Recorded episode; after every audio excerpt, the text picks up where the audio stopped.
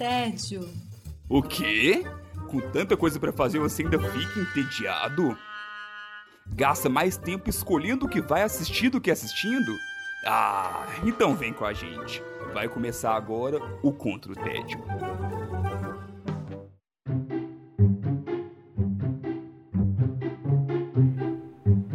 Bem-vindos ao Contra o Tédio! Eu sou Sara Dutra e junto com os meus companheiros de guerra temos a missão de te tirar do tédio. Hoje os combatentes são Felipe Chaves.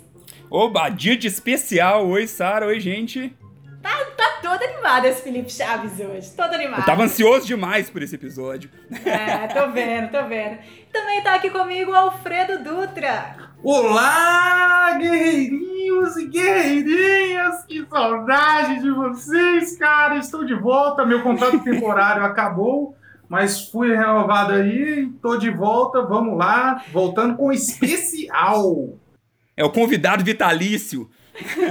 Convidado vitalício. Especialíssima essa volta de Alfredo Dutra, o Godot. E a gente ainda tem aí pro nosso especial, temos o que dessa vez? Temos o que? Finalmente temos quem? Temos participantes especiais. Sim, estamos empolgados. A gente agora tá pagando cachê. Não estamos não, porque a Amazon Prime ainda não está patrocinando a gente. E nem a Telecine, não é mesmo, Chaves? Oi, Telecine, saudades. Estamos aqui hoje com ela, Maíra Brancalhon, tudo bem? A nossa representante de sobrenome italiano dessa vez. Oi, Sara. Oi, meninos. Oi, Godofredo. Oi, Chaves. Oi. Eu sou Maíra Brancalhon, sou psicóloga, trabalho com reprocessamento de trauma. Já estudei muito na vida e agora estou um pouquinho de alta, só trabalhando. Mas estamos aí para combater o tédio junto com vocês. Ah, que legal! Bom demais! E... Já mandamos abraço pra Maíra aqui nesse podcast? Sim, o primeiro abraço do podcast foi para mim, uma honra de receber o abraço desse pessoal, dessa combatentes do tédio. Delícia. Obrigada, gente. E a primeira participante ainda, a primeira convidada. Ai, que É uma chique, honra, gente. sou Maíra muito agora, chique daqui a pouco, tem foto na casa de todo mundo. Se é que já não tem. E hoje é dia de surra de Dutras. Nossa, Está aqui com a gente também ele, Igor Dutra. Tudo bom? Olá, olá, olá, olá. O Igor aqui completando a- o trio dos Dutras. meu Deus. Psicólogo também, terapeuta. É, trabalho com crianças, adolescentes, adultos e o que mais aparecer. Cachorros não, eu ainda não tenho essa especialização. É, e trabalho com crianças e adolescentes que sofrem com transtornos mentais, no CERSAM. Dizem que tem uma teoria por aí que, na verdade, os três Dutras são um Dutra só. Que, na verdade, são é, múltiplas personalidades que vão se manifestando. é, tem uma teoria dessa Olha circulando só. aí na internet. É. Acho uma teoria super pertinente para esse episódio. Que isso? Talvez os Devo dizer que só três partes. pessoas usam óculos nessa gravação. Gente, isso tá ficando muito obscuro. Meu Deus do céu. Medo, já tenho medo dessa gravação. e você, meu querido ouvinte, meu querido. É, como é que chama isso, gente? Seguidor do Contra o TED, nosso queridinho Contra o TED. Fique atento, porque hoje estamos aí para fazer uma sessão de terapia? Não! Estamos aqui hoje para falar sobre a psicologia nos filmes, das produções cinematográficas. Boa. Algumas que a gente elegeu por aqui para conversar e a gente vai por esse caminho. Espero que a gente, a gente espera que você curta essa nossa ideia. A gente ainda não sabe para onde vamos, de onde viemos e que ano é hoje, não sei. Talvez um dia a gente descubra. Talvez na terapia. E a gente nota que a Sara tá com um pouco de desorientação de tempo e espaço. E por falar em terapia, a gente queria levantar aqui de uma vez a ba- a bandeira que diz que, gente, terapia salva vidas, terapia salva o mundo, se- terapia é a solução para a humanidade se ela não for acabar com a pandemia. Então, faça terapia. Terapia não é coisa de doido. Mas assim, né? De doido, eu acho que todo mundo tem um pouco aí, né? Se você acha que não, isso inclusive é um sinal. Vamos começando nosso episódio de hoje. Chega que a gente já falou bastante. Vamos começando nosso episódio de hoje. A gente vai fazer dois blocos de conversas por aqui. E spoiler alert! Tome cuidado, pois este episódio terá comentários sobre os filmes apresentados. Vamos começar apresentando uma das produções que vai ser falada hoje, que vai ser Dois Irmãos. Dois Irmãos, que é um, um, um, filme que já apareceu aqui no podcast. É um filme que tem post lá no Instagram, arroba contra o TED. Então, esse filme aí eu acho que você que já segue a gente, que tá com a gente desde o início, já tá conhecendo. Só pra gente lembrar a história, Dois Irmãos é o seguinte: em um mundo transformado no qual as criaturas não dependiam mais da magia para viver, dois irmãos elfos recebem um cajado de bruxo do seu falecido pai, capaz de trazê-lo de volta à vida. Inexperientes com qualquer tipo de magia, Ian e Barley não conseguem executar o feitiço e acabam gerando uma criatura sem cabeça. Para passar mais um dia com seu pai, eles embarcam em uma jornada fantástica.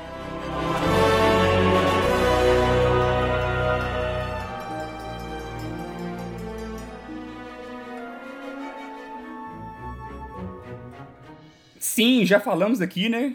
Mais de uma vez aqui no, no Contra o Tédio, mas a gente achou interessante acrescentar porque ela fala muito sobre luto, e não só o luto em si, mas também essas, as diferentes formas de encarar esse luto, assim, e, a, e a importância até mesmo de vivenciar todo o processo para poder seguir em frente. Então, é uma produção incrível e eu queria trazer para os nossos especialistas para a gente poder falar um pouquinho mais sobre ela é, seguir em frente, inclusive, que é o, o, nome original do filme, né? Assim, eu acho que é uma coisa muito interessante que a gente perdeu na tradução. É o nome, o filme se chama Dois Irmãos aqui no Brasil. É, originalmente ele se chama Adiante. Né? É, é, até tem uma cena do filme que eu não sei se, se foi alterada quando ele engata a marcha para ir adiante. Né? E, e, no filme, não sei se aparece isso dublado. Né? a, a, a a imagem dubla essa, essa parte, entre aspas. É, e é um filme que, que faz a gente pensar sobre a perda, né? É, são, são dois irmãos e uma mãe que não tem mais o pai dessa família e tem que lidar com isso da forma como eles deram conta, né? até chegar no ponto do filme em que eles vão vivenciar uma jornada que vai levar eles adiante. A impressão que a gente tem nesse filme é que os personagens dessa família não vivenciou junta, né, em conjunto, o luto desse pai. Então, cada um deles está talvez numa fase do, do luto e talvez em conjunto essa família não se reorganizou após a perda desse pai para superar, né, e para seguir em frente, como o Igor disse, né? Falando de fases de luto, a gente tem aqui uma descrição, né? A literatura traz uma descrição antiga de cinco fases do luto, acho que vem da Segunda Guerra Mundial, pós Segunda Guerra Mundial essa descrição. A primeira fase é negação, a segunda fase é raiva, depois vem barganha, depressão e aceitação. E aí cada um dos personagens vão se, vai se encontrar em uma dessas fases, ou passeando, ou perpassando por essas fases. Elas não são lineares, né? A gente não tem que viver na sequência, e nem todo mundo vive todas as fases, para depois a gente vê a transformação dessa família e, uma, e um seguir em frente, que, que é tão bonito do filme. Uma outra coisa que eu acho muito interessante também, assim, o Igor até falou, eu não tinha pensado nessa questão do título original, realmente foi uma perda que teve com essa tradução, mas ao mesmo tempo, o subtítulo Uma Jornada Fantástica, uhum. é, eu acho legal a interpretação do quão é importante a jornada que eles possuem, assim, por mais que talvez no desfecho o objetivo não é 100% concluído para ambos, mas ainda assim o quão, o quão rico foi esse a jornada que eles tiveram, a aproximação entre os irmãos também, eu acho que faz toda a diferença. É legal a gente pensar nisso, não pensar só no, no fim, né? Pensar nesse, nesse caminho até chegar lá. Uhum. Eu adoro a ideia de que a, a jornada não foi 100% concluída, não foi igual para ambos, mas é porque as jornadas são diferentes, né? As jornadas emocionais são necessariamente diferentes. Não é que eles não cheguem, talvez, Justo. no mesmo lugar. Eu e o Igor, a gente pensa um pouquinho a respeito desse desfecho, mas o percurso é diferente porque são pessoas diferentes. Então, cada um vai ter a sua própria jornada, tendo jornada junto. Uma coisa importante é, não é a jornada é, para encontrar o pai, é a jornada que eles precisam para superar o luto. Por isso que a jornada é diferente, porque cada um tem necessidades diferentes a partir da experiência de vida diferente de cada um. Cada um dos três. Ai, tão bonito. Onde entra aí nas etapas da jornada do, do, do luto, né? As, as etapas do luto, é, a questão do pai planejar deixar um cajado para a galera ter que ir numa jornada para ressuscitar ele. Vamos fazer a análise desse pai aí, gente. O que que tá acontecendo? Pô, vou morrer, vou deixar um cajado e os meninos vão ter que pegar, vão ter que atravessar e aí eles vão me ressuscitar. Porra! Mas eu não vou explicar nada pra ninguém, não. Vão ter que descobrir sozinho também. Porque tá achando o quê? Que é fácil assim? E tem muito a ver com eu, eu, eu não quero morrer tão, num nível tal que eu vou fazer uma mágica para eu voltar à vida para poder ver meus filhos, porque eu não quero morrer. Ele é mágico, cara. Ele podia simplesmente ser imortal. Mas aí não teria filme. Pra mim, o pai tá barganhando com a morte quando ele, fa... quando ele resolve retornar. Ele, ele dá uma barganhada. Tipo, eu morri, mas eu vou desmorrer um, por... um pouquinho. Vou ressuscitar por um dia. É um então, eu fanfarrão. acho que é uma grande barganha, porque é, não existe só luto de quem perde alguém, mas as pessoas que estão no estágio, no estado terminal, que elas estão se deparando com a própria morte, elas também vão passar pelos processos de luto, porque ela está abrindo mão da vida. Então, eu acho que em algum momento no processo de luto dele mesmo, porque ele adoeceu esse pai, ele barganhou com a morte e falou: vou voltar um pouquinho para ver como meus filhos estão. Olha só. Nossa, ótimo. Eu não tinha pensado nisso. Realmente, o pai também tem todo um processo ali, né? Sim. E, e é curioso como que o pai, ele é, ele é contador, né? Assim, você tem poucas profissões que são mais convencionais do que isso, né? Mais, que aceitam mais a realidade do que ser um contador. É, e, e na hora do, da, da, de encarar a morte, né? Ele abre mão dessa realidade toda que ele, que ele sustenta sendo contador para usar magia, né? Para usar algo que o contador não usa, o contador faz, faz as contas, né? Ele não faz mágica. É, saiu da, da lógica e da e razão. che- né? precisou de algo mais do que o que as regras do jogo permitiam ali. Danadinho. As atitudes do, do irmão mais velho, é, vocês acham que refletem a dificuldade dele de lidar com o luto? O jeito que o. Talvez o jeito de chamar atenção, de eh, não conseguir focar em muitas coisas e por aí vai. Talvez é um pouco de reflexo disso? Eu não sei se é um reflexo sobre é, como se ele não lidasse bem com a morte. Eu acho que o irmão mais velho tem essa busca de encontrar um novo papel dentro dessa família. E aí a- ele fica tentando o tempo inteiro participar da vida do irmão mais novo, um pouco para compensar o fato de que ele viveu um pouco um tempo com o pai, o irmão não. Então ele, ele fica, é, na verdade, substituindo, tentando substituir algum tipo de vivência, de experiência com o pai, mas sempre muito lúdico. E ele leva, é, o, o- Igor falou que o pai tem essa profissão convencional, mas ele escolhe é, um hobby, vou assim dizer, que é a magia para ele, não convencional. Esse pai se veste super convencional e ele tem as meias roxas, né? Assim, que é nada convencional. Então, o que, o que eu acho que o irmão mais velho faz é buscar esse lado não convencional do pai. Ele se inspira neste, neste aspecto do pai para trazer esse pai mais próximo para essa família. Então, ele, ele faz do pai um grande modelo. É, a gente vê com os dois meninos, né, uma coisa que, que é comum na, na- nessas situações de perda de um dos pais, que é alguém que assume o papel daquele pai, né, no caso, o pai masculino, né? É, e no caso, o, o, o irmão mais velho, o Barley, né, ele tem essa, é, é, ele toma essa dianteira de cuidar da família. A mãe está ali trabalhando e provendo e dando conta das coisas mais é, é, materiais, né? E quem cuida do irmão mais novo é, é, o, é o Barley, né? Quem, quem bota ele para cima, quem bota ele para frente é o, o irmão mais velho. É, e uma outra coisa que a gente vê muito em famílias e, e é algo que a gente precisa sempre estar atento, trabalhando com crianças e adolescentes, é como que o, o Ian ele vai aparecer como um, um representante daquilo que a família está vivendo né? Assim, o Ian tem esse, esse, essa necessidade muito, muito grande de estar com o pai, é muito maior do que a, tanto a mãe quanto o, o, irmão mais velho falam, né? O irmão mais novo, ele é quem, quem é, demonstra isso, que é uma situação de, da família inteira. Né? Ele é um representante Ah, do sintoma sim. da família, como a gente diz. ele é quase o luto padrão, né? Se for, não sei se, se, é certo falar isso ou não, mas é como se fosse o convencional e esperado, só que não é a única forma que existe. Então, o filme consegue te mostrar até mesmo essas formas diferentes, né? Uhum. Os meninos, eles representam esses dois lados do, do, do pai. Né? O mais velho, ele é mais impetuoso e o mais novo é mais convencional.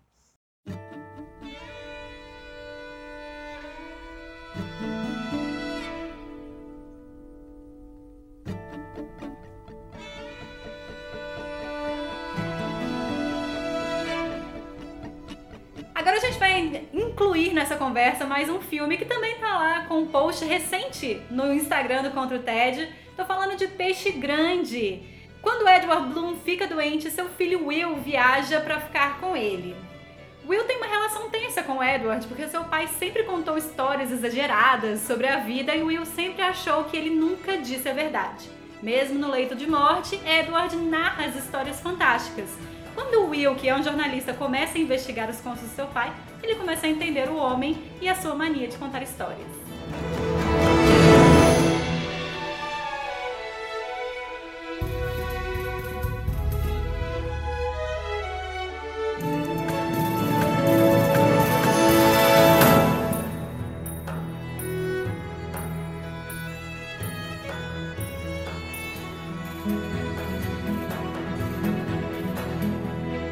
Pois é, Peixe Grande fala de como as pessoas são diferentes e como elas demonstram até mesmo afeto de formas diferentes, né? Fala sobre empatia, fala sobre compreensão e fala também sobre despedida. Acabamos de falar de luto, é outro que aborda esse tema também. E sobre histórias de pescador, que podem ser verdadeiras. Sempre são verdadeiras, né, Godô? Vamos falar Sempre são, só que nunca se tem um jornalista que corre atrás, né, para verificar os fatos. Não, a história é verdadeira, não sei falar sobre o fato. Mas a história que ele conta é própria, é verdadeira. Verdade. Tá vendo? Sempre me pega nesses termos, cara. Não, não dá para discutir. O Peixe Grande é um filme um pouco mais complexo nesse aspecto de despedidas e luto, porque a primeira, a primeira coisa que me chama a atenção é o fato dele estar tá se despedindo, é, ou tendo luto, na verdade, de um pai vivo. Durante o, o, a história do filme, o pai dele ainda está vivo e ele tá muito de luto. Inclusive, grande parte do filme, o Will tá com uma raiva super acentuada com relação a esse pai, porque ele acredita que, na verdade, esse pai, ele nunca foi verdadeiro, que ele é um pai falso. E essa ideia de ser um pai falso é como se ele nunca tivesse tido ou conhecido o pai de fato. Então, o pai vivo, tá doente, tá mais velho, né? Mas é um pai que ele já tá de luto por ele. E isso é, é, é, super possível de acontecer, mas é algo que enche os olhos no, no filme, que, que é uma tristeza. A gente acompanha a tristeza do Will, a barganha, a depressão, a negação, a gente acompanha todos os processos dele e o pai lá, conversando com a esposa dele, por exemplo. E tem um, um outro luto que ele está vivendo também, né? A gente, em psicologia, isso é muito comum, a gente falar que é, quando a gente faz uma passagem de fase na vida, é, a gente sofre um luto. Né? Normalmente a gente fala de como que a adolescência vivencia muito o luto da perda da infância. Né? Nunca mais a gente vai ser criança depois que a gente vira adolescente. E isso é extremamente angustiante. Assim como o Will está esperando um filho, então ele vai se tornar um pai e nunca mais vai deixar de ser um pai. Né? E, a, e aí ressurge todas essas questões dele com o próprio pai, porque ele está virando um pai também. Né? E como que ele vai vivenciar isso tudo? Para mim, as questões dele surgem muito mais diante da, do, do, da paternidade dele sendo vivenciada do que do, do adoecimento do pai. É, no início do filme ele está até muito distante do pai, mas ele, quando ele percebe que ele vai se tornar um pai, ele vai precisar ressignificar, voltar para esse olhar para o que, que foi o pai dele, que era um pai que a, a princípio é um pai super ausente, ele era caixeiro viajante, e ele assume, o Edward assume isso durante o filme, fala que ele não era um pai presente mesmo. E quando esse pai estava presente, ele estava envolvido com várias histórias que o Will desacredita, né? E, e, julga que é um pai que fantasioso, né? Ele que como se o, o pai dele, o Edward, estivesse sempre escondendo como é a vida dele de fato. Tanto que o, o Will, alguns momentos, quando eu falo de barganha, ele fala para o pai: Eu quero saber da história de verdade. É como se ele estivesse barganhando com essa, com essa morte simbólica desse pai que nunca esteve presente. Então, para ele, é um pai que essa ausência é como se fosse uma perda, um luto. E ele fica barganhando com o pai, pedindo para esse pai contar a verdade, como é barganhando com, com, esse, com essa ausência que ele viveu a vida inteira. É, a gente pode pensar também, uma coisa que eu coloquei lá no post do Peixe Grande na página do Instagram, é como que as histórias que o Edward conta, conta pro Will são a forma dele é, compensar o fato dele ser ausente na vida do filho também, né? Porque ele já está fora da vida do filho desde que o filho nasce, de alguma forma. Então, contando as histórias, ele se faz presente ali em toda a jornada, por mais que sejam histórias que o filho chega uma hora que não dá conta mais daquelas histórias, né? É, e até mesmo porque todas as histórias elas têm uma lição ali incluída, sabe? Então, por mais que ele mostre como se fosse algo que ele vivenciou, mas fala sobre correr atrás dos seus sonhos, sobre não se acomodar, sobre várias e várias coisas. Então, talvez é a forma que esse pai conseguiu de ensinar para o filho, sabe? Talvez ele deixar o legado. É, né? talvez ele não sabia de uma, de uma outra forma passar essas informações, essas orientações, criar este filho. Então, era o jeito que ele conseguia. Assim, teve uma hora que eu comecei a refletir até mesmo se a personalidade. Se ele tinha algum tipo de transtorno, esse pai, eu não sei. Isso não, não é levantado durante o filme, mas eu não sei até que ponto que o tanto que ele mexe com isso, sabe? Se, se tá saudável ou não. Porque eu tenho uns amigos assim que existe até uma piada, tipo assim, pô, esse daí, meu Deus, sabe? então, eu conheço uns, uns, uns Eduardo Blums aí em Belo Horizonte. Tem vários é. Forrest Gump, né? Tem umas por aí. Então, não sei, até, até isso, assim, tem essas duas partes. É muito legal porque não é gratuita, essas histórias não são desconexas, então tem todo esse subtexto aí incluído, mas eu não sei também até que ponto que é a melhor escolha, né? É, se é saudável ou não. É, é, tem algumas coisas assim, né? Você fala dessa questão das, das histórias que ele conta para compensar, né? No final do filme, é, tem uma, um, um, fato interessante que o médico conta para o Will que é, o pai dele não estava no nascimento dele. Mas na história que o pai conta, tem um motivo muito importante para ele não estar, que era pegar o tal do peixe, é, mas, mas, na verdade, ele não estava por um motivo corriqueiro. Era uma coisa bem besta. Acho que ele estava viajando, uma coisa assim, para trabalho. Uma das missões dele de trabalho lá atrasou e ele tinha. Na verdade, o, o menino adiantou uma semana e ele tinha planejado estar na casa uma semana, na semana seguinte. Isso. É, então, a, a, história ela tem ali um, um, conteúdo de afeto muito grande, né? Assim, de, de, de o, o Edward demonstrar para o filho quanto que ele gosta e quanto que ele lutou por esse filho, né? Lutou por essa família, lutou por tudo que, que eles fazem, tudo que eles, eles é, lidam, né? É, você levantou aí a questão do, da, das histórias. Tem, tem um, um termo técnico para isso, né, que a gente chama de mitomania, né, mito no sentido de mentira, né, do grego mentira, é, que é a pessoa que não dá conta, ela fica contando, inventando, inventando, inventando história. Né, Para tudo ela inventa uma história, não porque ela não sabe ou tem vergonha da história, né, ou porque ela é, é, não quer, ela quer esconder alguma coisa, mas porque ela não sabe contar de outro jeito. Engraçado. Mitomanias ligado a contar muitas histórias, né? Isso. Mito e fake news e vai Desembolando. Dá pra fazer um link aí com a atualidade, né? Mitomania. De leve, assim. Não sabia que tinha. Mas é, é muito importante definir isso, que a pessoa que tem esse transtorno da mitomania, essa pessoa não tem controle, então ela não quer chegar em algum lugar com isso. Não é uma manipulação. É diferente de hum. outras, outras histórias que se contam, né? É, é, é, os cascateiros e, e, e outro, outros tipos de contadores de histórias por aí afora. É, e a Mayra até levantou uma, uma teoria sobre o, o, o transtorno que o, o Edward talvez tenha, né, Mayra? É, tem algumas teorias, não é a, o, a hipótese não é minha, já foi, eu já li por aí, da ideia de que o Edward tem, na verdade, transtorno de déficit de atenção e hiperatividade. Por quê? Porque ele é extremamente impulsivo e, a man... e na verdade, as histórias são realistas, né? Assim, na... elas são realidade. A gente, no enterro dele, os personagens todos da, do, da história dele aparecem, né? Então, as histórias aconteceram de alguma forma, mas nessa ideia de que ele era desatento e era mais agitado, mais, mais hiperativo, talvez ele tenha distorções da realidade, o que não é uma coisa incomum.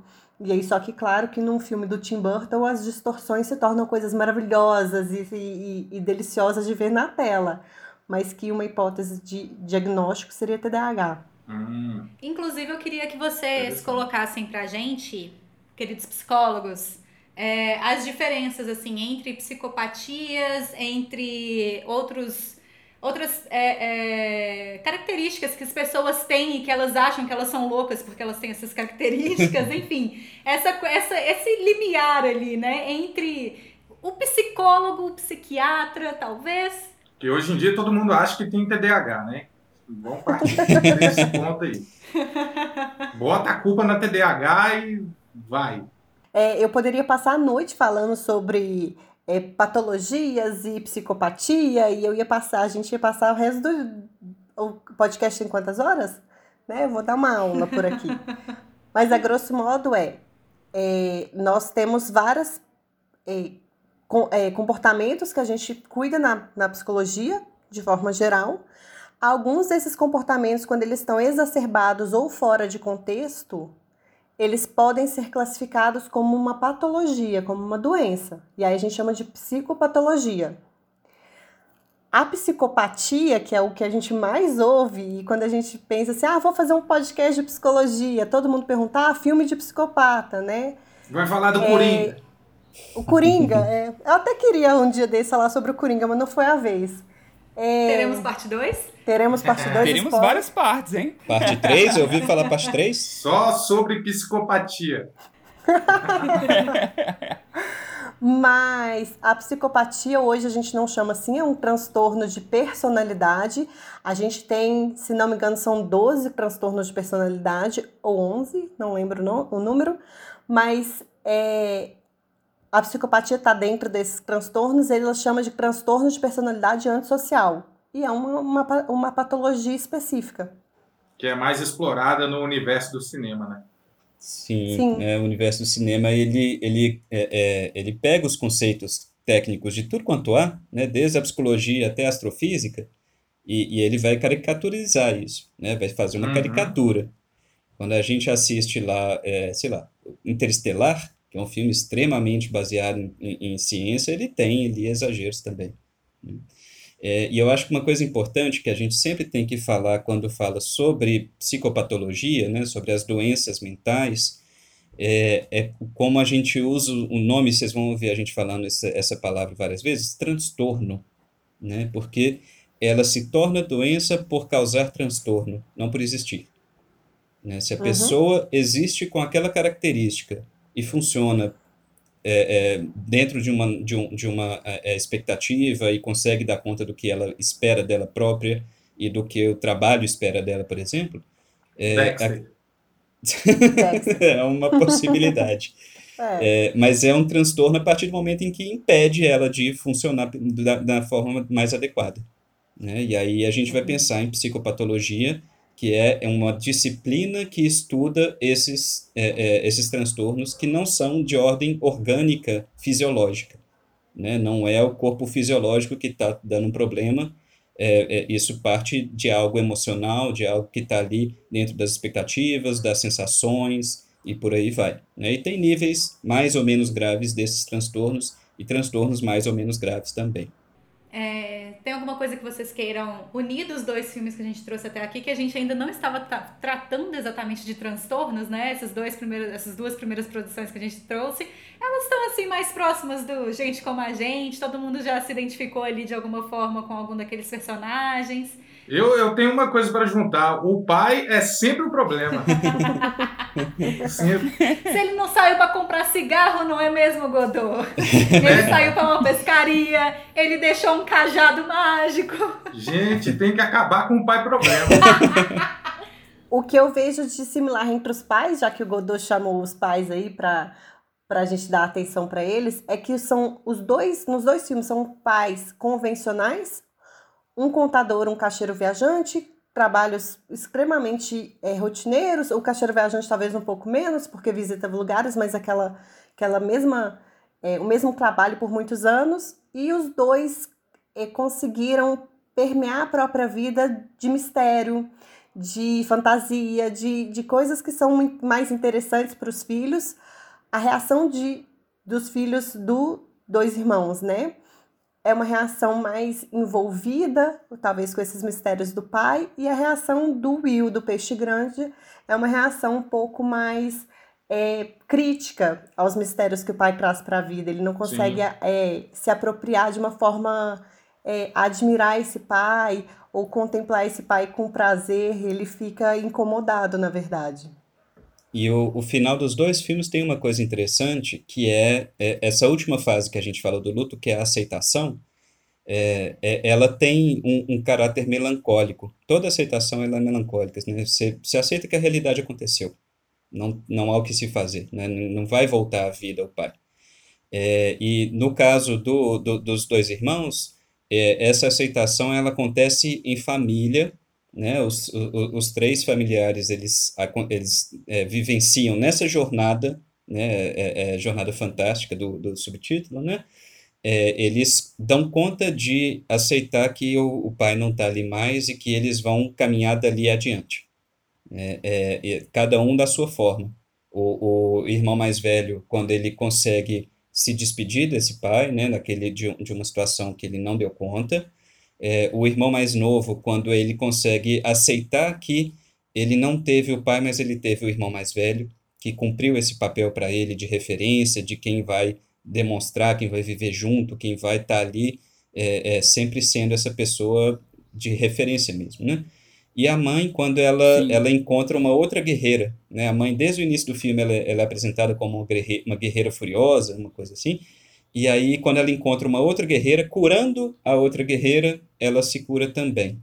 Né? Ela encontra de volta a própria força para além do luto que ela estava vivenciando da, da, da, ausência do pai. No caso do peixe grande, é, a gente pode pensar tanto no, no Edward, né, no pai que está morrendo, e ele sabe que ele está morrendo, ele está doente, e tem um outro detalhe ali, né, que é a bruxa que ele encontra no início do filme. É, a bruxa, ela reflete essa, na verdade, ela proporciona para ele essa aceitação quando ela mostra para ele como ele morre, e ele não passa por nenhuma das fases do luto. Ele simplesmente chega na fase de aceitação. Ele compreende que aquela vai ser a forma dele morrer, ele aceita isso. Isso é, favorece com que ele tenha coragem ao longo da vida, que ele é, se envolve em várias situações que talvez se ele não soubesse como ele vai morrer, talvez ele não se envolveria, mas muito rapidamente o Edward vai para essa aceitação e, e, e, é o que permite ele ter tantas histórias fantásticas e, e vivenciar isso tudo. Ai, vocês ficam falando aí desse, desses finais, desses filmes. Já tô toda arrepiada aqui só de lembrar desses finais maravilhosos. para ter um final maravilhoso mesmo, todos eles deveriam ir para terapia, né? Mas aí o filme acaba e não mostra isso. É... Tivesse sido antes, não tinha nem filme, né? Pois é. Oh, ia ser uma maravilha. Resolvia logo ali, todo mundo feliz. É, e, e, tem uma outra coisa, eu falei do, do luto do, do Edward, né, que é o pai do, do peixe, no, no Peixe Grande, ele é o do Peixe Grande do título. É, o, o Will, ele também está vivendo esse luto do pai vivo, né?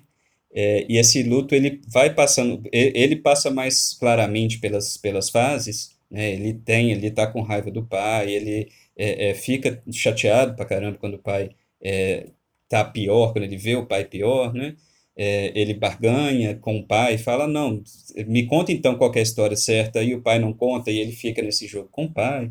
E no final, é, essa aceitação, tanto do luto quanto da pessoa do pai, acontece. Quando o, Ed, o Will finalmente ele, ele consegue entender que todas as histórias que o pai contavam eram a história dele e eram quem o pai era. Né? O pai era essa pessoa fora da realidade, tanto pelo, pela própria transtorno que a gente está levantando a hipótese aqui, né?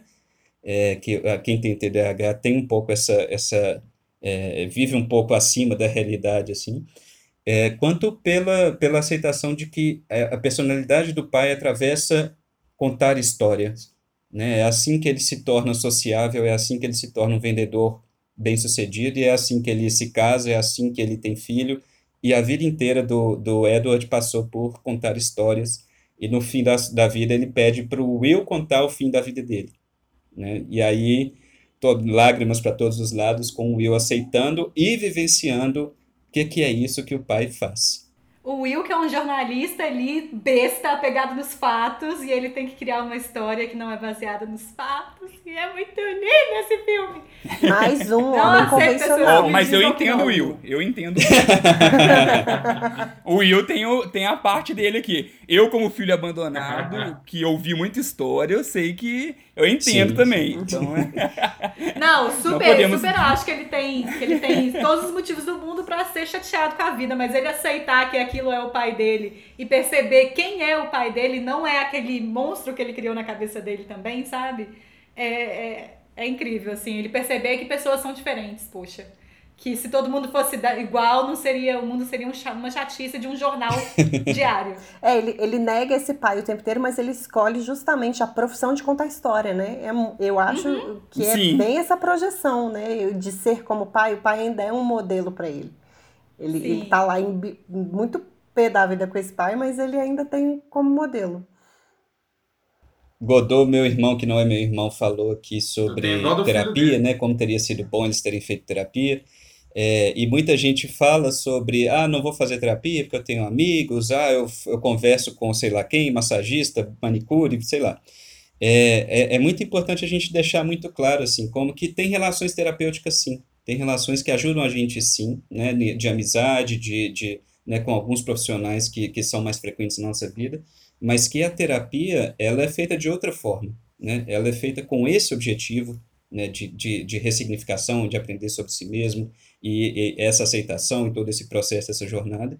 E ela é uma relação em que essa pessoa que está te escutando ali, o terapeuta, é, ele está ali para isso e não para fazer sua unha.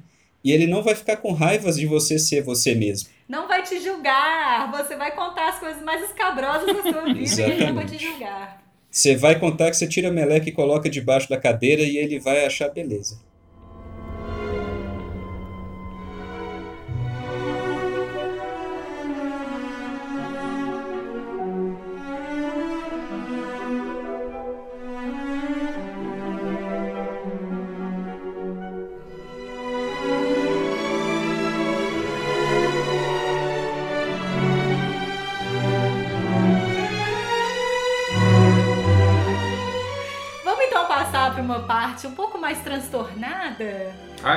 Do podcast. Vamos falar, começar falando de Cisne Negro, essa produção que todos amam analisar, que todos amam ficar criando teorias. Nina é uma bailarina cuja obsessão pela dança supera todas as facetas de sua vida.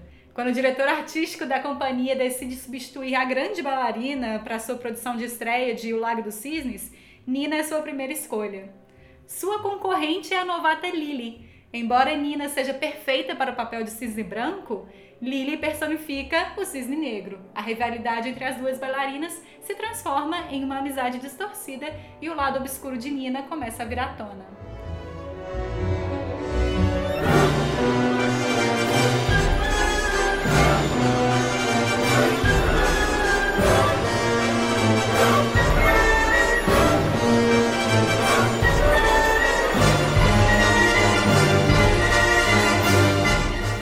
Legal porque tem uma fala do, do Cisne Negro que mostra muito sobre a personagem e sobre o filme, que é aquela questão de a única pessoa que está em seu caminho é você mesmo.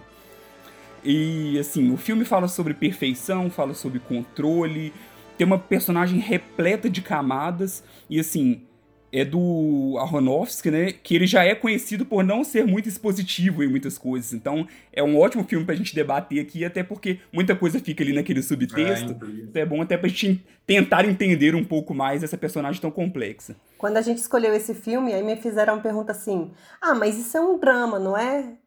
E aí eu falei: mas se o Cisne Negro é um drama, porque, enfim, é um drama, mas ele é tão pesado, tão tenso e tão misterioso e tão. É, ele me prende tanto que eu não consigo vê-lo como um drama, como um peixe grande. E aí eu tive muita dificuldade de responder essa pergunta e fiquei pensando assim, gente, é, é, é um filme tenso, e aí eu vejo que a Nina é tensa, né? Eu assistindo, eu falo, poxa, como essa moça, ela é rígida, é tensionada o tempo inteiro, alerta o tempo inteiro. E eu acho que é o primeiro, primeiro fato que me chama a atenção dela. Nossa, Maíra, você falando assim, me lembrou muito uma das coisas que mais me marcaram dessa segunda vez que eu assisti o filme, que foi o tanto que ela é rígida se contrasta com a voz dela. Porque a voz dela o tempo inteiro é a voz mais suave uhum. que dá uhum. vontade de dar uma porrada na cara daquela mulher pra ver se ela fala direito. Mas é, é dessas pessoas que você tem que ter medo, cara. Voz calma, tranquila, te dá um bom dia com um é olhar a criança ali. do filme de terror, não é mesmo? ah, total. É, você até falou de terror, Sarah. O, o Aronofsky, ele, num outro filme, o, o, o, acho que é o segundo filme dele, que é o Hacking para um Sonho, ele fala que ele está filmando um, um filme que ele é um terror urbano. Né? E, e, eu acho que isso é uma marca de, de quase todos os filmes dele, que é, é, dão essa angústia Sim. que é quase do terror, de um filme de terror mesmo. Né? É, é esse estranhamento de, ah, é um drama, mas é tão tenso, porque é parece esse terror, parece essa sensação de de, de angústia, de, de, de, de é, a gente estar tá enclausurado, de a gente estar tá preso, de estar tá, é, sem saída. E ele coloca isso muito bem nesse filme, justamente por causa de como que a, a, a Nina é, consegue lidar com isso que ela vive, né? Essa, essas tensões, essas expectativas. É, e, e, a Sarah falou do, da voz, né, do, da, da Nina, essa voz fininha, uma voz frágil, é, diante de um controle, de uma precisão e uma perfeição muito grande dos movimentos dela no balé, é, muito é, essa precisão muito em torno de algo para não expor essa fragilidade. Né? Ela é ótima, ela é perfeita, porque por dentro, no fundo, ela é muito frágil, ela é uma personalidade muito frágil, né? sem muito, é, é, sem conseguir se colocar muito para as pessoas, e isso aparece ao longo do filme todo essa questão do, do terror é tão interessante, porque assim, a minha namorada ela odeia filme de terror. E aí a gente assistindo Cisne Negro, falei que esse filme é muito mais pesado do que a maioria dos filmes que eu assisto, sabe? Eu nem, eu, não entendo qual que é a lógica, assim. Não de... querendo cortar sua onda, mas você tá assistindo um terror, cara. é, pois é, ué. Assim, é, e ele te dá um susto é angustiante do começo ao fim. É. É, é, é de pavor, né? E assim, e não é só o... isso, e até pelo menos assim, até visualmente. É, não é só o, é a, a, história né? é pesada, mas até o, até o visual é, é, muito pesado, né? E você comentou de Hacking para um sonho, assim, Hacking é um que acho que caberia um episódio desse completo, porque como são vários personagens e cada um tem o, o seu perfil ali, então eu considero Hacking o filme mais pesado de, de, que eu já assisti. É, bem provável. muito pesado. Bom, a Nina é super complexa, né? Assim, como a Sara disse, dá pra gente passar quatro podcasts analisando só a personagem dela, né?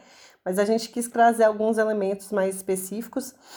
É, na verdade, dessa da primeira vez que eu vi, eu, eu imaginei um tipo de diagnóstico, e já chegando, puxando para a sardinha do diagnóstico, né?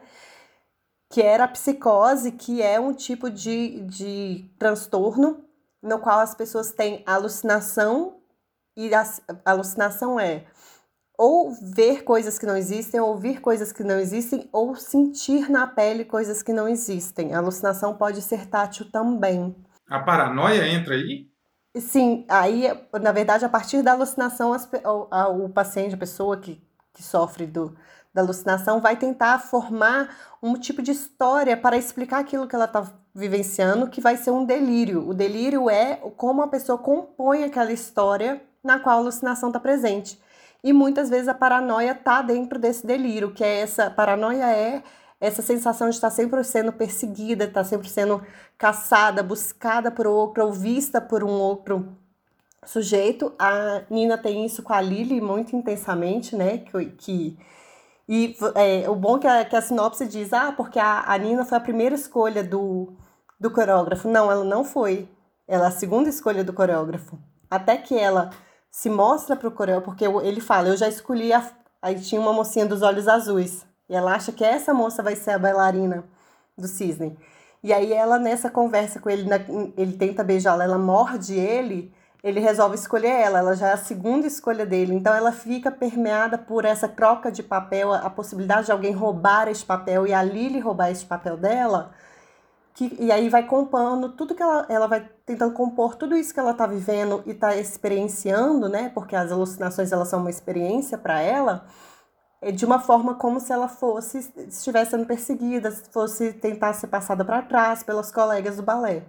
Tem uma, uma característica interessante né, da, da paranoia da, da Nina, né, que a gente está trazendo aqui, é, ela é, é, tem, tem a personagem da Beth, né, a Beth que é a, a, a bailarina anterior, que é a grande bailarina que seria a cogitada para esse papel, né, ela, ela esperava que fosse escolhida, e ela fica possuída com a, com a, a Nina, né? fica doida de raiva com a Nina. E, e a Nina, como ela vivencia essas, essas experiências corporais, né, sensoriais, que não condizem com a realidade, são experiências dela, só dela, é, ela não vai dar atenção a isso.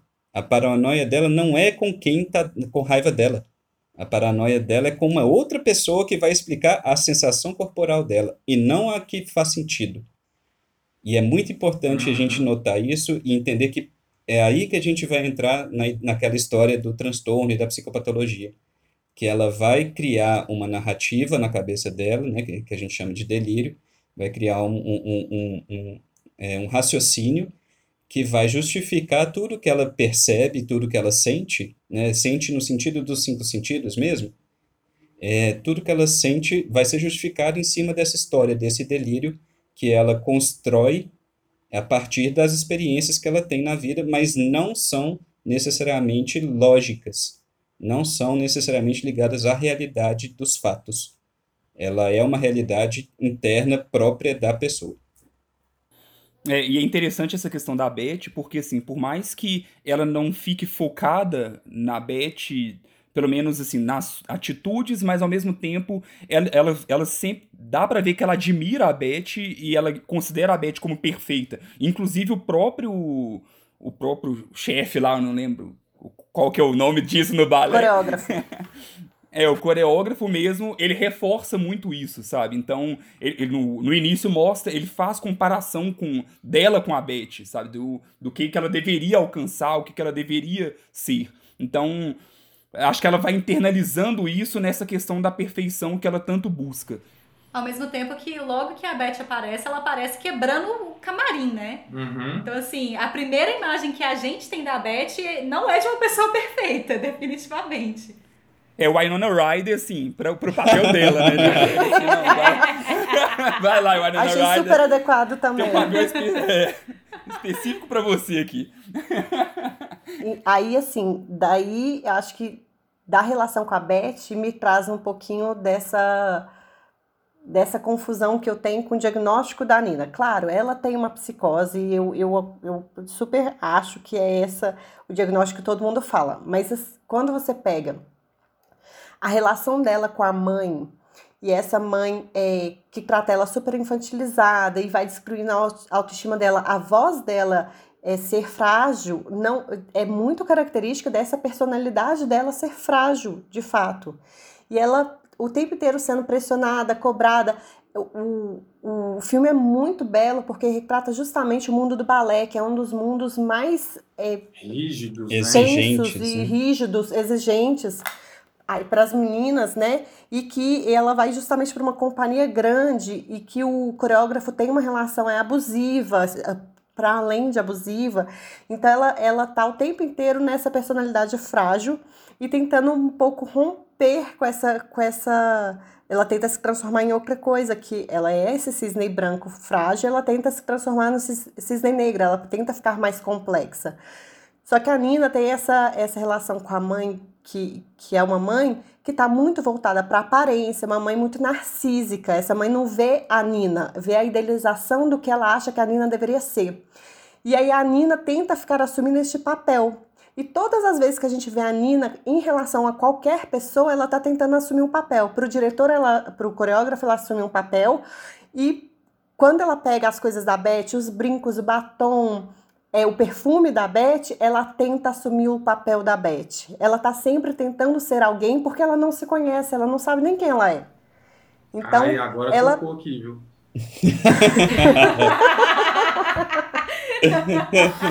Jesus. E, e aí, nesse aspecto, eu, eu acho a, a Nina um tanto quanto um transtorno também de personalidade, que não é psicopatia, mas que é borderline. Ela, ela tem um vazio existencial porque ela não se conhece, ela não sabe nem quem ela é e ela tem uma necessidade de preencher esse vazio através do papel de outras pessoas. Até porque nunca foi dada a ela a oportunidade de ser ela mesma, né? Ela tem aquela competição, ela joga na cara da mãe dela, eu sou a principal e você nunca foi solista, você nunca foi solista, eu sou a solista. Nossa. Né? Então tem toda essa relação pesada ali dela não poder nem cogitar ser ela mesma.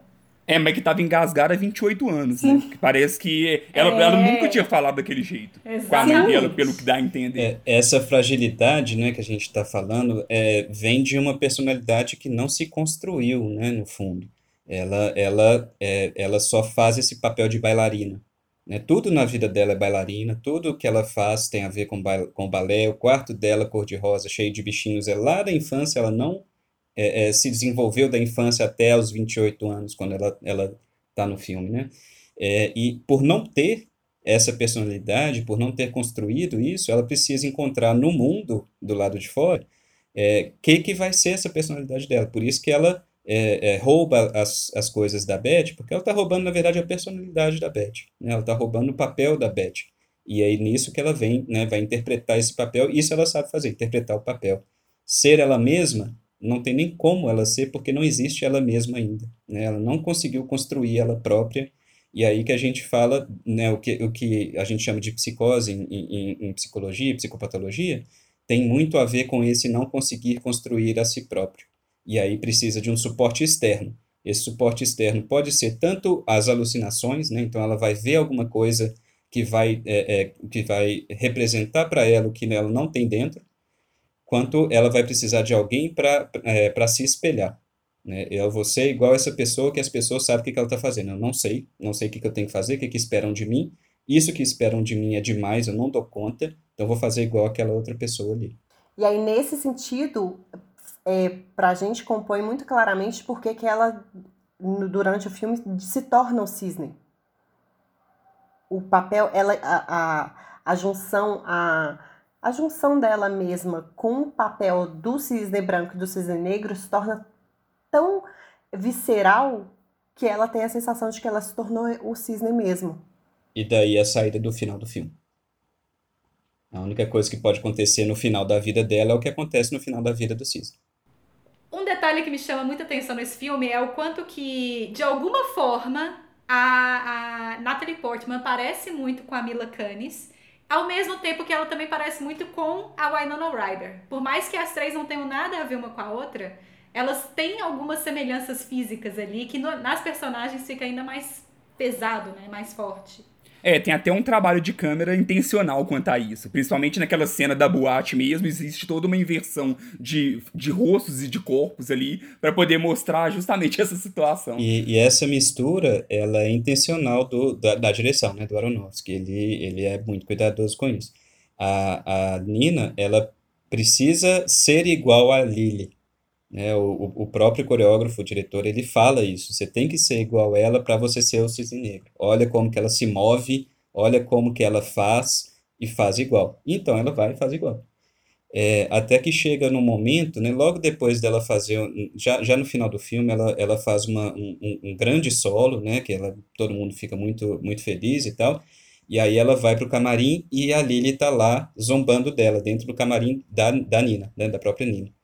Ela parte então para cima da, da, da Lily, né, tem uma briga tenebrosa ali, em que ela empurra a, a Lily pro espelho, e quebra o espelho nisso e nessa nessa situação toda nesse nessa confusão ela acaba matando a, a, a Lily né? Ela, ela fura a Lily com um caco de espelho depois esconde ela E aí a realidade acontece, apesar do delírio, apesar dessa história que ela constrói para ela. A, a Lily aparece e dá os parabéns para ela. Não aparece como uma competidora, ela aparece para dar os parabéns para ela pela grande apresentação. E a realidade não condiz com o que ela construiu, né? É, e é, essa questão de ela jogar a Lily no espelho e quebrar o espelho é muito representativo desse, dessa morte de si própria. Né? Muito representativo disso que ela está vivenciando ao longo do filme. E aqui, naquele momento, a gente pode até dizer que é o momento em que ela, ela descola completamente da realidade e se torna o cisne. Dali para frente não existe Nina, só existe o cisne. Nossa. E a gente percebe que ela não dá conta de ser os dois cisnes, ela tem sempre que se alternar. Logo em seguida, aparece ela, ela termina a, a apresentação do cisne, cisne negro, e aí ela aparece se maquiando para o cisne branco, e é quando ela se vê realmente, realmente machucada. E aí ela tem uma, uma expressão de aceitação daquela morte dela. Ela tinha se matado.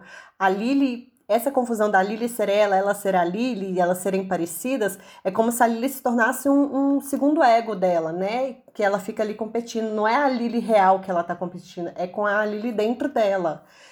Depois que essa Lily morre, ela vê que ela vai morrer, né? Que ela tá ferida realmente e ela aceita a própria morte. E aí é, é uma das cenas para mim mais bonitas do filme, ela se maquiando de branco com aquele com aquela fase de aceitação, que era aquilo, aquele era o fim dela.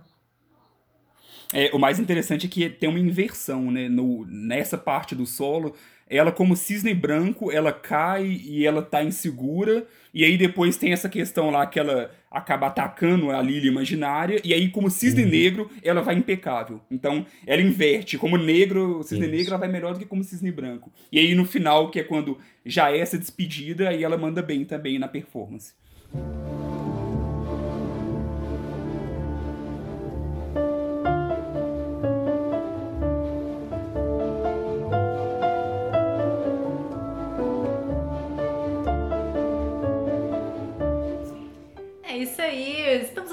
Assuntos pesados, vamos terminando esse podcast de uma forma um pouquinho mais feliz, talvez? Talvez. Vamos trazer agora, talvez, a tentativa, né, Godô? Nossa, eu não tô aguentando, não, gente. Já vou pra terapia. Você foi digitalmente influenciado. Eu sou o ganso malhado, na verdade. tenta ser o... Que não tenta ser o patinho feio. Você achando que filme de terror é que dava angústia. Nossa senhora, você tá doido. A gente vai falar agora de Shine, um filme que eh, no Brasil ganhou o nome de Shine, Brilhante. É a história verídica de um menino prodígio, David Helfgott. Aquele, aquela, aquela delicadeza do nome difícil de todo episódio que uhum, a gente tem. Tem que ter a cota. Ele é levado ao desequilíbrio mental pela rejeição do seu pai e a pressão para que seus concertos fossem perfeitos. E como ele voltou a dividir o seu talento com o mundo graças à, sua, à ajuda de sua mulher.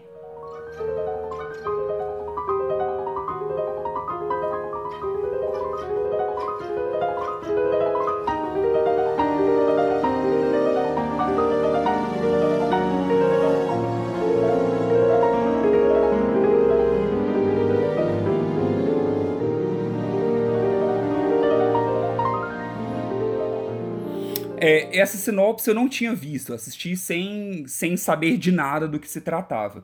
E o interessante é que ele já começa apresentando o estado mental atual do protagonista. Louco de pena. Aí depois disso, o filme ele parte para os flashbacks, e aí eu fiquei o tempo todo tentando entender, peraí, ele já ele já era assim ou foi algo que foi desenvolvido? Eu não, eu não sabia que tinha essa questão. E aí, ok, vai passando ali, né? O filme ele meio que pode ser dividido em duas partes ali, que é o antes dele ter. Eu não, eu não, sei se é o termo correto, depois o pessoal me corrige, mas antes do colapso e depois do, do colapso. E assim, o, o, o, depois, ok, foi uma performance magistral, vencedora de Oscar e tudo mais. Mas eu queria entender mais ainda, e até mesmo o antes do colapso, sabe? O quanto que tudo isso pode ter influenciado no psicológico desse garoto e gerado o que gerou depois. É, eu adoro pensar sobre isso, assim, ah, já era assim, não era assim, como, como acontece, né? Para todo comportamento humano, não é só as patologias ou psicopatologias que a gente vê, é, a gente tem sempre uma predisposição genética e um ambiente que favorece. Quando essas uhum. duas coisas juntam, a gente vai ter o desenrolar de pode ser até assim, ah, uma predisposição genética para ter um QI muito alto, se a gente estiver num ambiente que favorece e seja estimulado, a gente vai desenvolver um grande astrofísico e, e, assim a gente vai ter um desfecho que pode ser favorável, mas para as psicopatologias da mesma forma. Então, quando a gente vê é, ele quando novo, a gente vê que ele tem alguma coisa de estranho, de tímido, mais inadequado. Uma criança especial.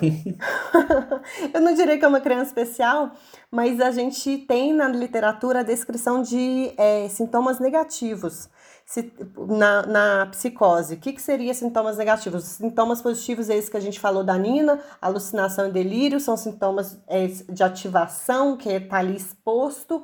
E os negativos seriam essas minúcias de comportamento que deixa a pessoa um pouco fora da, do comum, ela, que causa certo estranhamento na gente. Então ele já apresentava algum tipo de, de sintominhas lá na infância e até uma infantilização e de novo as relações com os pais, né? Com o pai extremamente Mais autoritário. Um pai problema. Nossa Esse senhora. aí é realmente difícil. Esse é pesado, viu? Só no Cisne Negro que a gente teve uma mãe problema, que é aquelas mães de, de não, concurso, Mas né? cadê o Mas, pai é... também? Cadê o pai? É, cadê o a pai? gente nunca cadê pode esquecer que, é, que não existe um pai problema.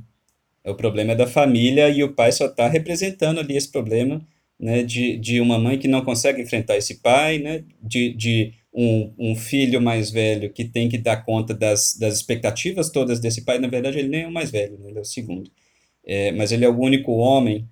E aí, por aí vai todas as expectativas que esse pai teve, Sim. as frustrações que ele todas teve. Todas as, as responsabilidades. Exatamente, né? as responsabilidades que são colocadas em cima de uma criança sobre as frustrações de um adulto de, sei lá, 40 e poucos anos que o pai dele devia ter na época, e que ele tinha que dar conta dessas expectativas. Né?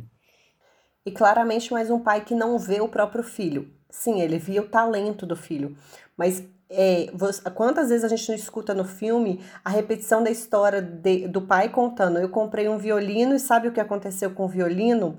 Diante desse trauma de infância dele, dessa frustração dele, ele projeta nesse filho algo que era dele, que era o sonho que ele tinha de ser famoso, de tocar, de ter contato com a música.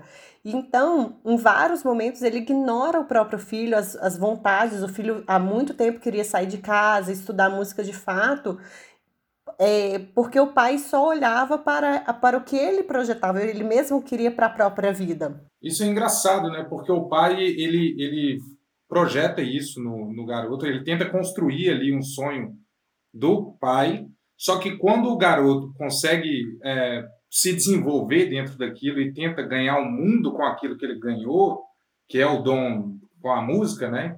O pai ele se sente assim, poxa, cara, eu não criei você para ir para o mundo e mostrar para o mundo que você é um bom músico. Eu criei para você trocar para mim aqui, praticamente, né? Para você ser eu aqui tocando todo, todo dia, né?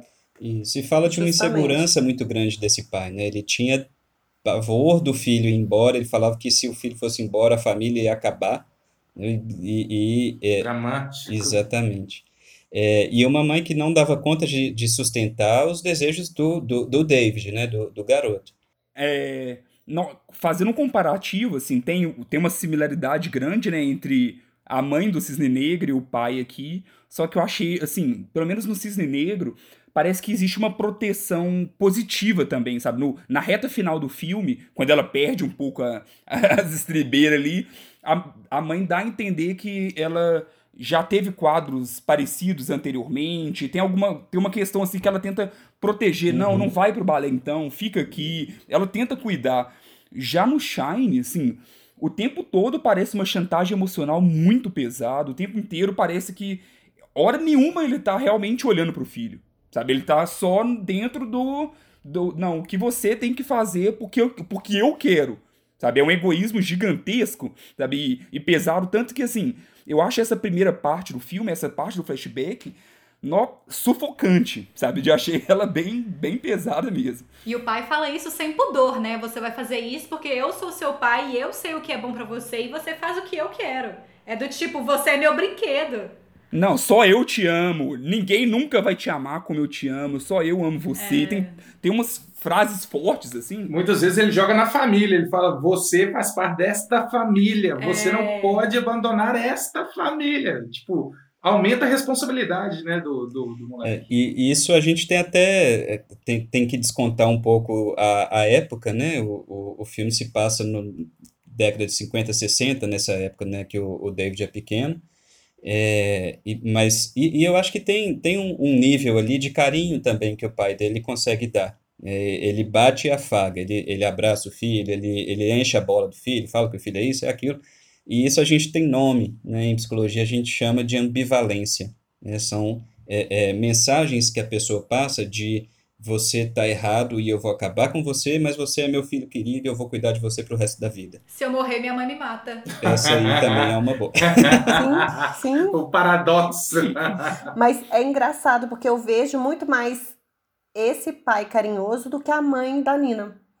É, para mim é muito mais clara a demonstração de afeto do pai do que da mãe da Nina, porque lá eu encontro, pelo menos na minha visão, né, uma rigidez muito maior e uma dificuldade de aproximar dessa filha. E esse pai, eu acho que ele vivia conflito. A ambivalência do pai, eu, eu, eu noto em algumas cenas, assim, dele ganhando coisas e acontecendo, do pai em conflito. Por exemplo, quando o pai, o professor de piano, oferece de dar aula, o pai nega, depois o pai vai lá e fala assim: Olha, eu quero que você dê aula, mas não tem dinheiro para pagar. Ele, ele, ele fica nesse conflito interno, sabe? E tem, tem muitos sinais de amor ali também. É, é abusivo, mas tem muitos É, sinais Ele, de amor. ele leva para o professor, né? Ele leva com o saber. Você vai ensinar o meu filho essa peça, né? E aí fala do, do Rachmaninoff lá, que é a peça que é o centro do filme.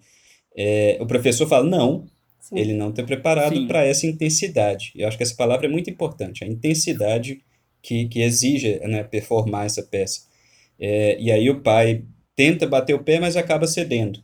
Né? Então tenha um nível de cuidado ali desse pai. É um pai extremamente inadequado, mas que tem algum nível de, de, de, é, de carinho, de afeto, de conseguir, às vezes, prestar atenção no que está para além do desejo dele.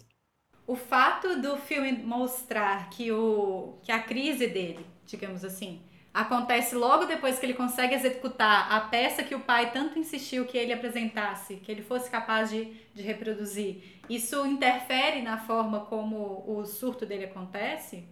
Ou como a, a, a, o transtorno dele aparece? Não sei.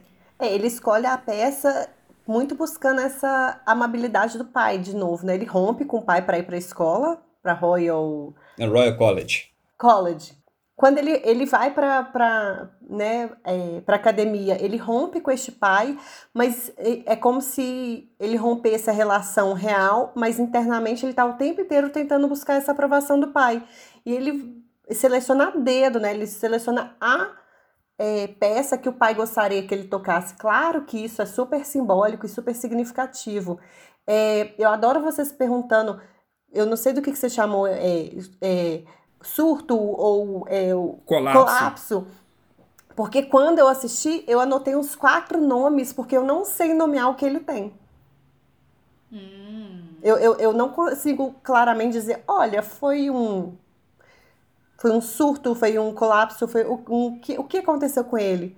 Ou, ou um estafa, ele simplesmente rompeu ali com alguma saúde. Ele tem uma construção desse estado muito né, longa, vamos Isso. dizer assim. Tipo, é desde a infância e vai acompanha até a vida adulta, cara. É, tipo, é muita. Não tem uma folga para ele conseguir respirar e falar assim: agora eu sei o que eu quero, o que, que eu vou fazer. A figura do pai sempre tá martelando na vida dele, né? Tipo, falando: olha, Tem essa característica mesmo de exaustão, né?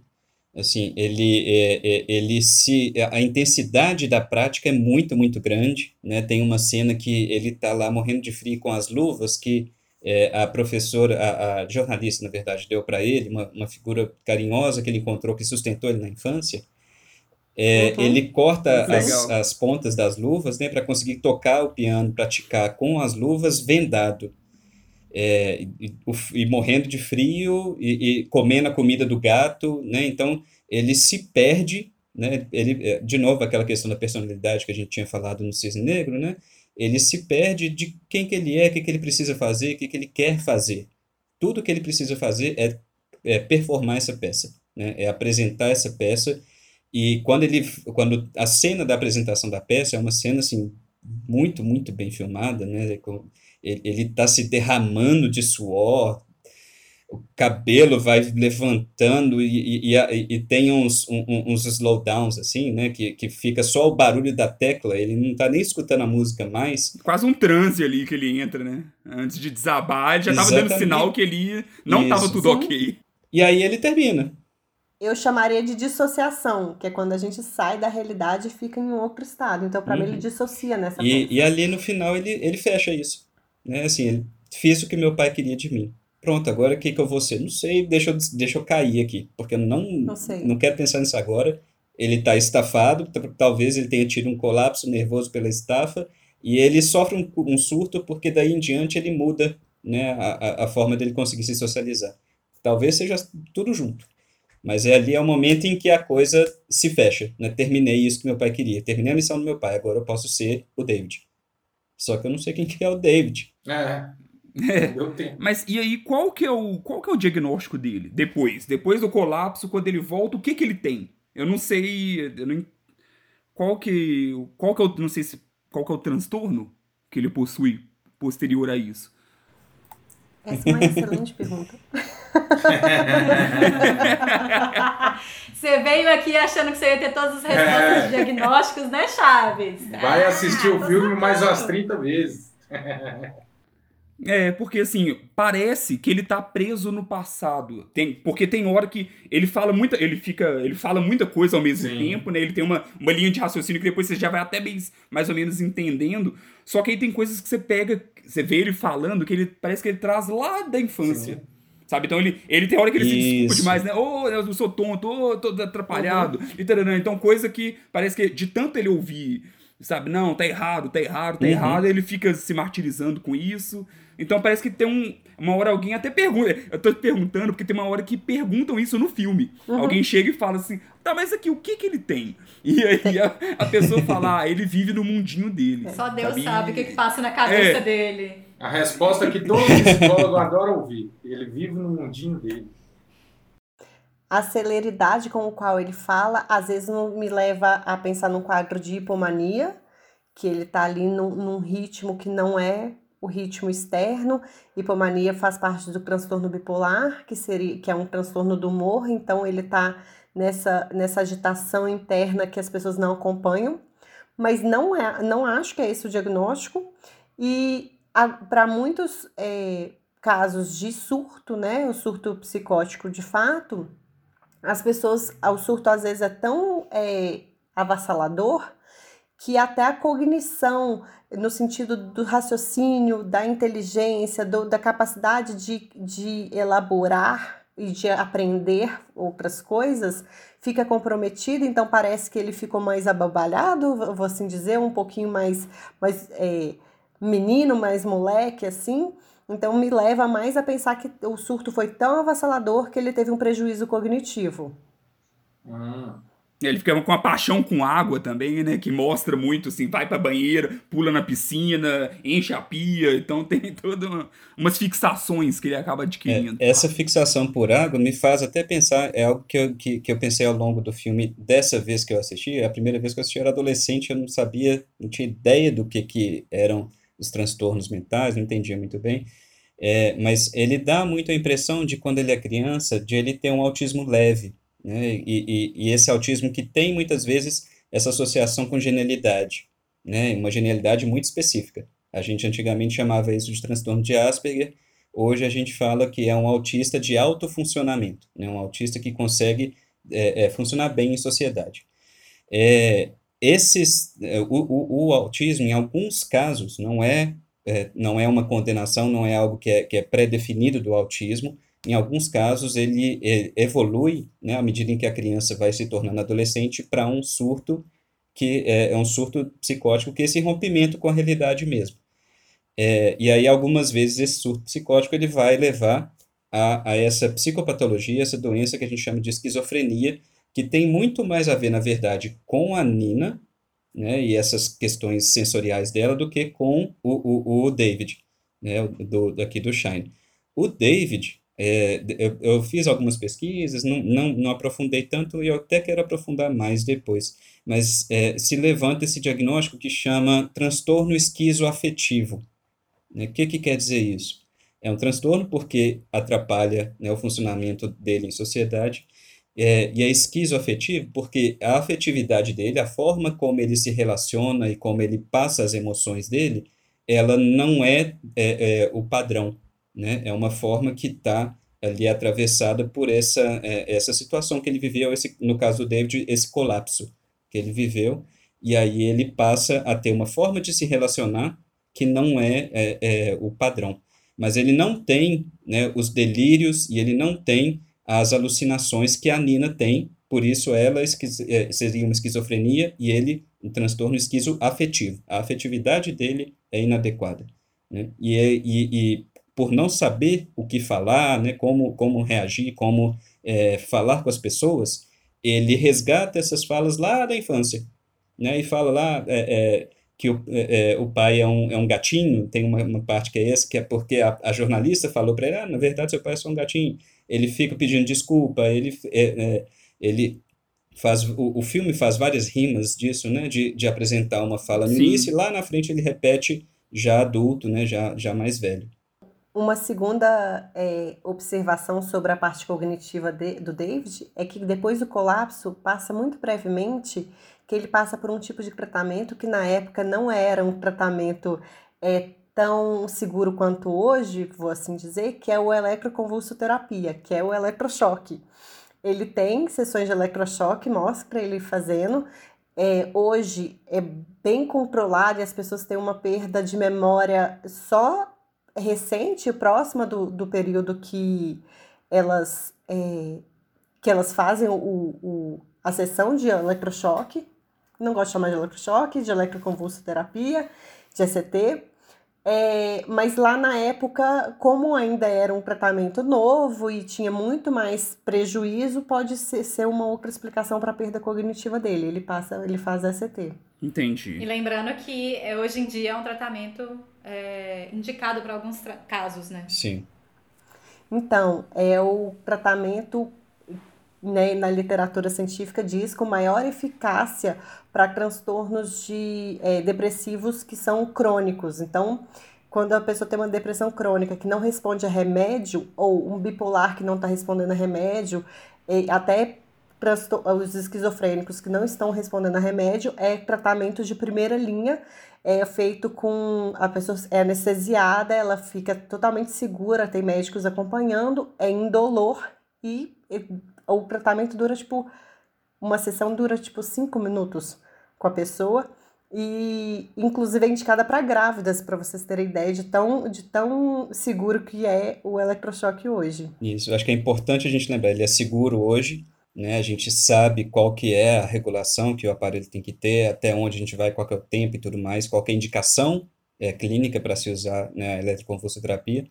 É, e até uma menção de um outro filme, porque é, é ele traz uma outra época, a história da Nise da Silveira, é, que mostra no início como que naquela época lá dos anos é, 70, 60, 70, 80, é, era feito esse tratamento que era uma forma quase que experimental, né? Assim, a, a pessoa louca naquela época era vista como alguém que está perdido para a sociedade, uma pessoa que não tem solução, não vai ser inserida na sociedade, não vai produzir para essa sociedade, então a gente vai testar. E aí as pessoas testavam e houve muito sofrimento, houve muito erro, né? houve muita experimentação não científica, né? houve muito problema ético nessa época, é, e, mas hoje a gente sabe como usar né, essa técnica que é uma técnica é, para casos específicos e com um nível de segurança muito, muito bom.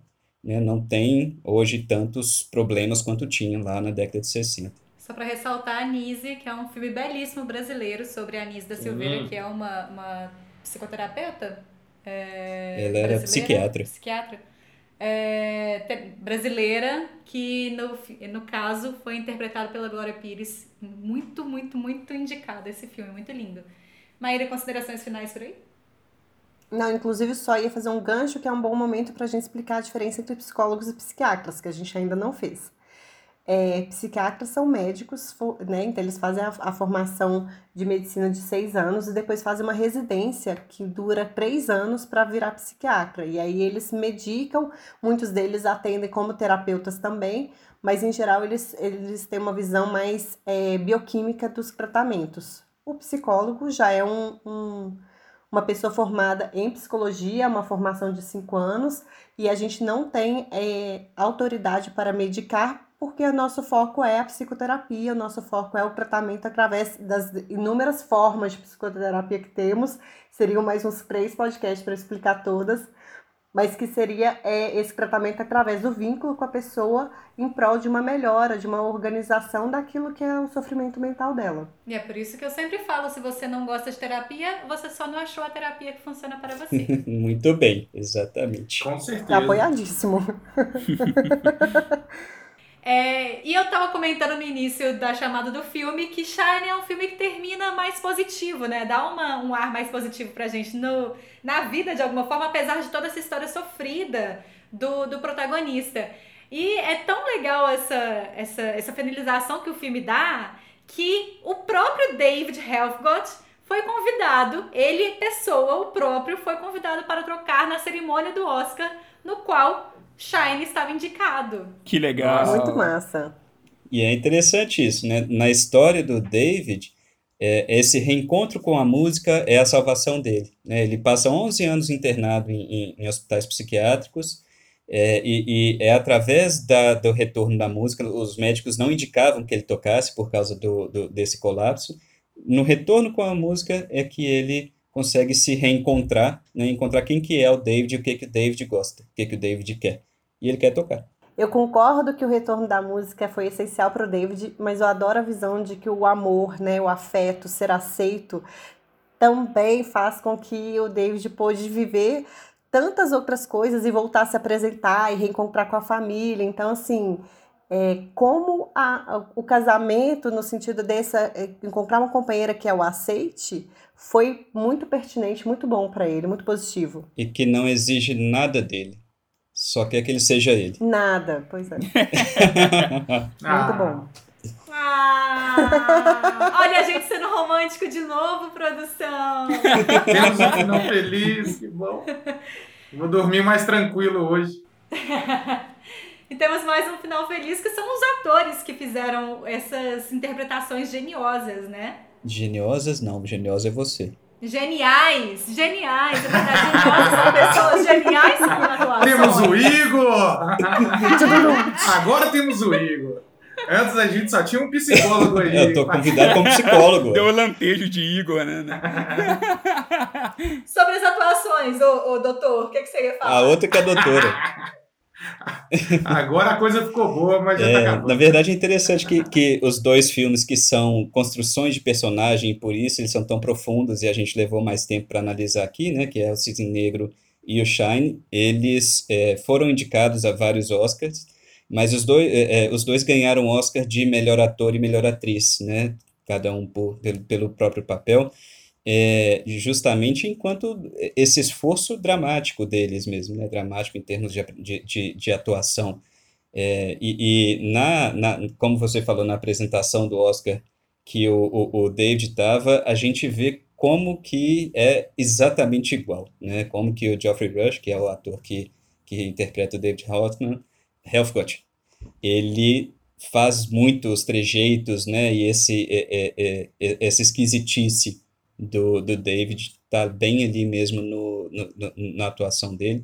E o David, ele, ele toca no, no Oscar, inclusive, uma, uma música que no, no filme aparece, né? Ele tocando, é, é, é, é o retorno dele pro piano, é justamente essa música que ele toca. É bem legal isso. Que é a música do Looney Tunes. É uma música comum de desenho mesmo.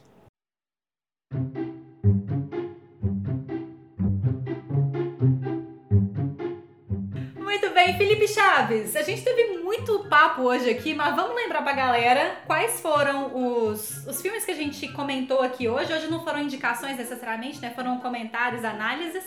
É, e todos esses estão acessíveis em algum lugar, né? Sim. Esses filmes aí estão possíveis de ser assistidos na internet e nas plataformas por aí. Então vamos lá, a gente começou falando de dois irmãos, né? Isso, Dois Irmãos ele continua disponível lá no Prime, no Prime Video. É um filme desse ano, então vale a pena muito assistir. Animação muito De- divertida. Depois a gente falou de Peixe Grande. Isso, Peixe Grande tá na Netflix. E tá lá no nosso. Os dois que estão lá no- na página do Instagram também, do Contra o TED, tem post sobre os dois. É, aí depois a gente entrou na parte tenebrosa do nosso podcast, que foi com o Cisne Negro. É, filmaço, tá lá no Telecine Play. E finalmente Shine, brilhante, esse filme fofo. Sim. Ou quase isso. Não tá disponível em nenhum desses nossos streams convencionais, mas ele tem completo no YouTube. Vale a pena Muito conferir. fácil achar. E como a gente tem convidados especiais, o Godot já foi um convidado especial um dia, ele já fez o jabá dele. Agora a gente vai fazer o jabá. Eu não sei o que eu sou mais, gente. Eu tenho um problema de identidade. Você é o Godot, você é o Alfredo, você é o Catraca, são todas essas pessoas. Eu sou convidado, eu não sou, eu participo, eu não sei. Aí, ó, então eu vou deixar aí seu cartão, o cartão de visita dos nossos convidados pra você. Maíra, onde é que as pessoas te acham? As pessoas me acham no Instagram com arroba Maíra com Y, Brancaglion com G-L-I-O-N. Eu sei que não é fácil, mas Maíra Brancalhon, me procura lá que vocês vão me achar. Vai estar linkado nos nossos posts de alguma forma, né, Chaves? Exatamente, tanto no Instagram quanto nas, nas ferramentas do podcast, nas plataformas. Igor, onde é que a galera te acha? É, o meu também no Instagram, você vai encontrar ali no arroba irmão da sala. Não, peraí, não é isso. É arroba Igor underline Dutra underline Santos. Ela tem uns posts lá com as ideias minhas e algumas indicações também. Tem um lugar que você acha nós dois, qualquer pessoa consegue nos achar, que é no Instagram da clínica que a gente trabalha, arroba Espaço Presença Clínica. Muito bem, muito obrigada pela participação de vocês, Maíra e Igor. Eu vou me despedindo também dos meus combatentes, meus companheiros, meus guerreirinhos, não é mesmo? Yeah! É isso aí, galera. Muito bom estar de volta aí. Direto em um especial bem especial, com convidados especiais. Muito show aí. A gente poderia até transformar numa série, né? Porque quantas vezes né, a gente falou, né? Isso daria um podcast, isso daria outro podcast. Então dá para fazer uma série aí. Psicologia nos filmes, muito bom. E é isso aí, galera. E Felipe Chaves, até mais pra você. Até mais, Sarinha, Maíra e Igor, muito obrigado. É uma honra a presença de vocês. É, já tô anotando aqui várias e várias produções pra gente comentar no parte 2, parte 3, parte 4, porque filme Eu pra. animo. que ótimo. Estamos, estamos aqui para isso mesmo. Pois é, filme pra analisar nesse aspecto psicológico é o que não falta. Então, vocês serão sempre muito bem-vindos. Obrigado pela participação. É isso aí, muito obrigada. Eu sou Sara Dutra, vou ficando por aqui também. Um beijo, tchau.